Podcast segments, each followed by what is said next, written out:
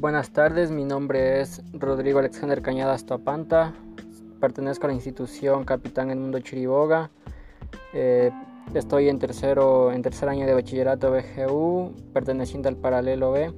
Eh, hoy voy a hablar sobre la desigualdad como germen de la lucha social en los siglos XVIII, XIX y XX. Eh, la cultura en el siglo XVIII estuvo marcada por la desigualdad social. Esto se acentuó con reformas y una serie de crisis económicas. Los factores que incidieron fueron la división de clases sociales, la falta de derechos y el abuso que se cometía hacia las personas menos privilegiadas, como esclavos, campesinos, comerciantes,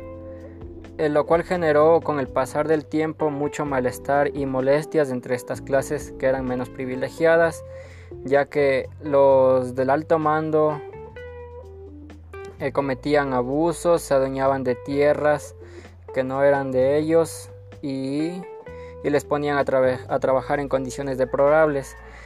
lo cual generó con el pasar del tiempo entre estas clases menos privilegiadas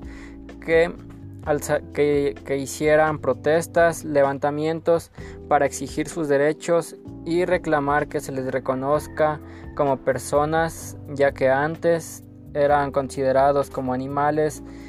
y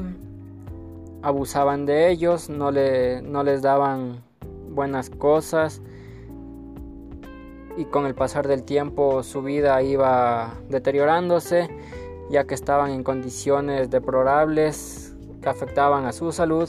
tanto como su trabajo, ya que no podían mantener a su familia,